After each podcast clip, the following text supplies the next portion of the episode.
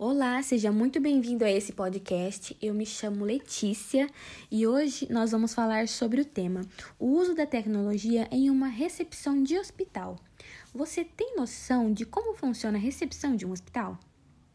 Agora, você imagina a recepção de um dos maiores hospitais do estado. Pois é, só de falar já dá para você pensar que é um local onde tem muitos atendimentos por dia. O fluxo de gente é muito grande, tanto de paciente quanto de funcionários, são muitos funcionários juntos. Parando para pensar nisso, agora imagina se tudo isso que a gente não fizesse não tivesse a tecnologia. Desde a parte da entrada do paciente, a triagem do paciente, a hora que a gente direciona o paciente até chamar a senha, a abertura da ficha. Com a tecnologia, isso passou a ser muito fácil. A gente, o papel dos recepcionistas, você atende o paciente. Nessa época da pandemia, né? A gente precisa fazer a triagem do paciente, a gente vê se o paciente está com algum sintoma de gripe, se o paciente está com febre, se ele está residindo com alguém que esteja com sintomas da Covid, né? Caso não tenha, a gente já encaminha o paciente para dentro para fazer a abertura de ficha. Após encaminhar o paciente lá para dentro, é, a gente espera o paciente entrar, chamamos a senha e indica qual guichê o paciente vai. Assim que for indicado o guichê que o paciente vai, ele já vem com os documentos em mãos para a gente poder abrir a ficha. Assim que é aberta a ficha, a gente encaminha o paciente para a sala do médico para que ele possa ser atendido.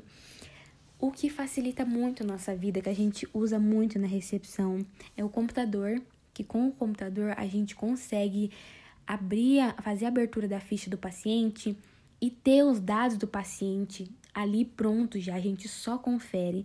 Temos a impressora para imprimir o papel, né, a FA no caso, que é o atendimento que o médico vai fazer o painel de senha que facilita muito a nossa vida, porque se não tivesse o painel de senha, a gente teria que ficar chamando o paciente, né, pela senha que ele está na mão, mas com o painel a gente chama uma, chama duas, chama três vezes até o paciente ver a senha dele que está no painel. Temos também os telefones, o telefone facilita muito, por ser um hospital muito grande, é, um setor é distante do outro. Então, às vezes a gente precisa resolver um problema, até ir de um setor para o outro fica ruim. Então, com o telefone fica tudo muito mais fácil. E não menos importante, é a evolução ambulatorial. Eu posso dizer que é uma das coisas mais tecnológicas que favoreceram demais o atendimento na recepção.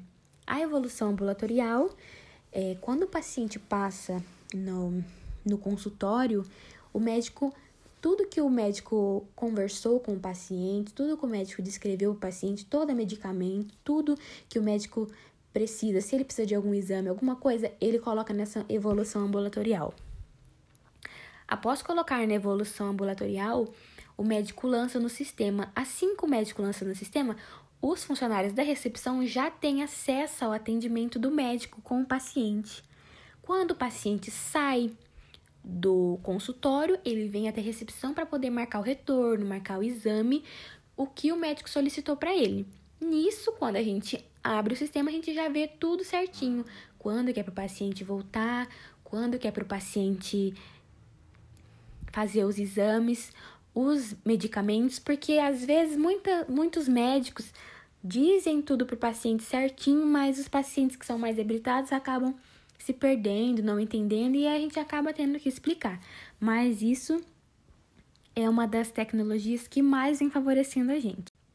Acho que é difícil você imaginar tantas coisas para se fazer em uma recepção sem o uso da tecnologia. Por se tratar dessa pandemia, os atendimentos reduziram bastante. Tinha muita aglomeração, né? Antes da pandemia. Com a pandemia, tivemos tivemos que cancelar uns atendimentos. E um hospital que fazia 3 mil atendimentos, hoje em dia, mais ou menos, em média, deve estar fazendo uns 700, assim, todas as recepções que temos ali. E hoje, é o que eu tenho para falar que se você tiver um hospital mais próximo da sua casa, um local onde você pode ir estamos com a campanha de Junho Vermelho sobre doação de sangue. A partir do momento que você está doando sangue, você está doando uma vida. Então, procure o banco de sangue mais próximo da sua casa, na sua cidade, que você esteja apto a doar sangue, você precisa ter entre 16 e 69 anos e mais de 52 quilos. Se você for menor de 18 anos, você precisa estar acompanhado, tá? Mas esse é o mês do incentivo à doação de sangue, então não deixe de fora, doe sangue. Isso, seja um doador de sangue, seja um doador de esperança, porque muitas pessoas precisam. Esse foi o meu podcast e eu só tenho a agradecer. Muito obrigada por ter escutado até aqui. Espero que tenham gostado e ficado com um pouquinho dessas atividades que eu desenvolvo no meu dia a dia. Muito obrigado e até logo!